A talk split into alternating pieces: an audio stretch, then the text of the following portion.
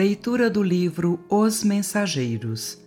Psicografia de Francisco Cândido Xavier, ditado pelo espírito André Luiz. Gravação licenciada pela Federação Espírita Brasileira.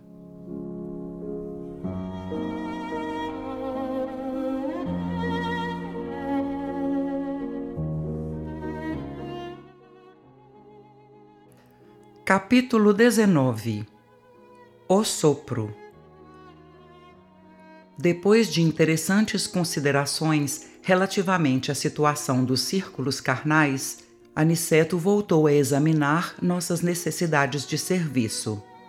Muito amável, Alfredo ponderou.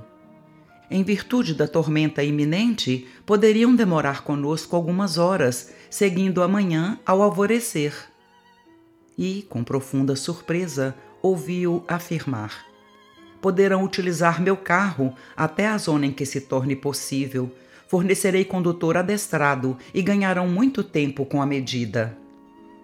Não podia caber em meu espanto, embora conhecesse as operações dos samaritanos em nosso lar, que empregavam grandes veículos de tração animal em trabalhos de salvamento nas regiões inferiores e considerasse as dificuldades de vulto que defrontáramos na caminhada longa rumo ao posto de socorro, não supunha possível semelhante condução naquele instituto de auxílio.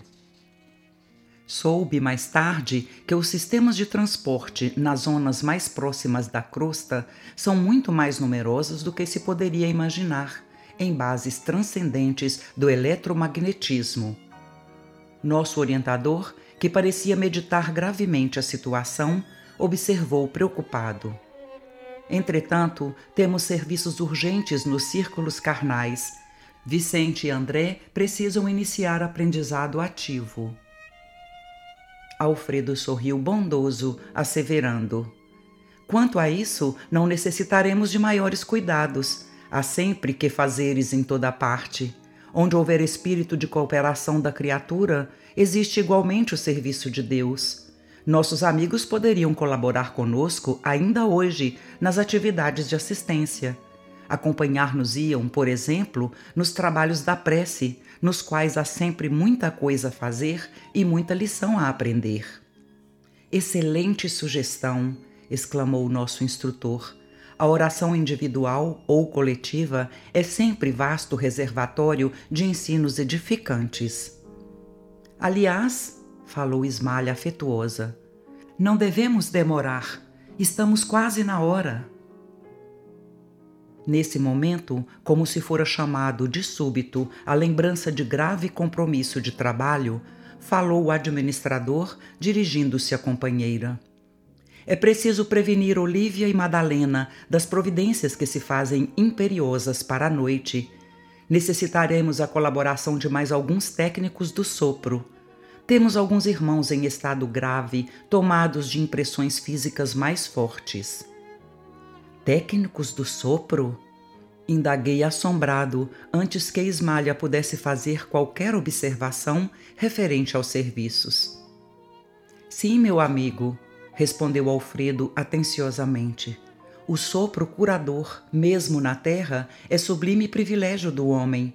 No entanto, quando encarnados, demoramos-nos muitíssimo a tomar posse dos grandes tesouros que nos pertencem. Comumente vivemos por lá, perdendo tempo com a fantasia, acreditando em futilidades ou alimentando desconfianças. Quem pudesse compreender entre as formas terrestres toda a extensão deste assunto, poderia criar no mundo os mais eficientes processos soproterápicos. Mas semelhante patrimônio está à disposição de qualquer espírito encarnado? perguntou Vicente, compartilhando minha surpresa. Nosso interlocutor pensou alguns instantes e respondeu atencioso como o passe, que pode ser movimentado pelo maior número de pessoas com benefícios apreciáveis, também o sopro curativo poderia ser utilizado pela maioria das criaturas com vantagens prodigiosas. Entretanto, precisamos acrescentar que em qualquer tempo e situação, o esforço individual é imprescindível. Toda realização nobre requer apoio sério. O bem divino, para manifestar-se em ação, exige a boa vontade humana. Nossos técnicos do assunto não se formaram de pronto. Exercitaram-se longamente, adquiriram experiências a preço alto. Em tudo há uma ciência de começar. São servidores respeitáveis pelas realizações que atingiram, ganham remunerações de vulto e gozam enorme acatamento mas para isso precisam conservar a pureza da boca e a santidade das intenções. Compreendendo o interesse que suas palavras despertavam, continuou o administrador depois de pequena pausa. Nos círculos carnais, para que o sopro se afirme suficientemente, é imprescindível que o homem tenha o estômago sadio, a boca habituada a falar o bem, com abstenção do mal, e a mente reta, interessada em auxiliar. Obedecendo a esses requisitos, teremos o sopro calmante e revigorador, estimulante e curativo. Por intermédio dele, poder-se-á transmitir também na crosta a saúde, o conforto e a vida.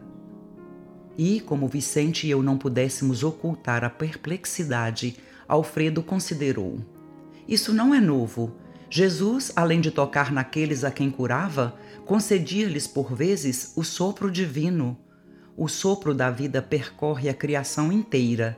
Toda página sagrada, comentando o princípio da existência, refere-se a isso. Nunca pensaram no vento como sopro criador da natureza? Quanto a mim, desde o ingresso em Campo da Paz, quando fui ali recolhido em péssimas condições espirituais, tenho aprendido maravilhosas lições nesse particular.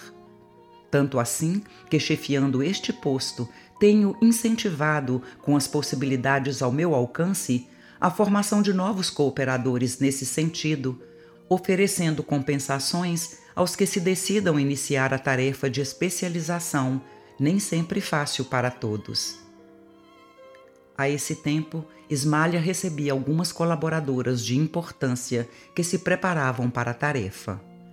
Impressionado com o que ouvira, acompanhei de perto as providências que se organizavam. Encontrando-me, porém, mais a sós com Aniceto, transmiti-lhe minha enorme surpresa, respondendo-me ele em tom confidencial. Esquecem-se vocês de que a própria Bíblia, aludindo aos primórdios do homem, narra que o Criador assoprou na forma criada, comunicando-lhe o fôlego da vida. Referindo-nos aos nossos irmãos encarnados, faz-se preciso reconhecer, André, que mesmo partindo de homens imperfeitos, mas de boa vontade, todo sopro com intenção de aliviar ou curar tem relevante significação entre as criaturas, porque todos nós somos herdeiros diretos do divino poder Aliás, é necessário observar também que não estamos diante de uma exclusividade. Você, por certo, passou muito ligeiramente pelo nosso Ministério do Auxílio. Temos ali grande instituto especializado nesse sentido, onde nobres colegas se votam a essa modalidade de cooperação.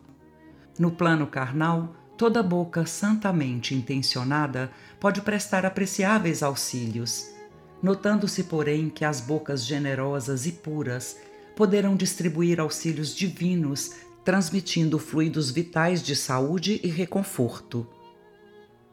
Esperava que Aniceto prosseguisse, mostrando-me as qualidades magnéticas do sopro, mas Alfredo acercara-se de nós, operoso e solícito, exclamando: Estamos no momento destinado aos trabalhos de assistência e oração segui-lo-emos com prazer, respondeu nosso instrutor, sorrindo. Era necessário interromper a lição, atendendo a deveres diferentes.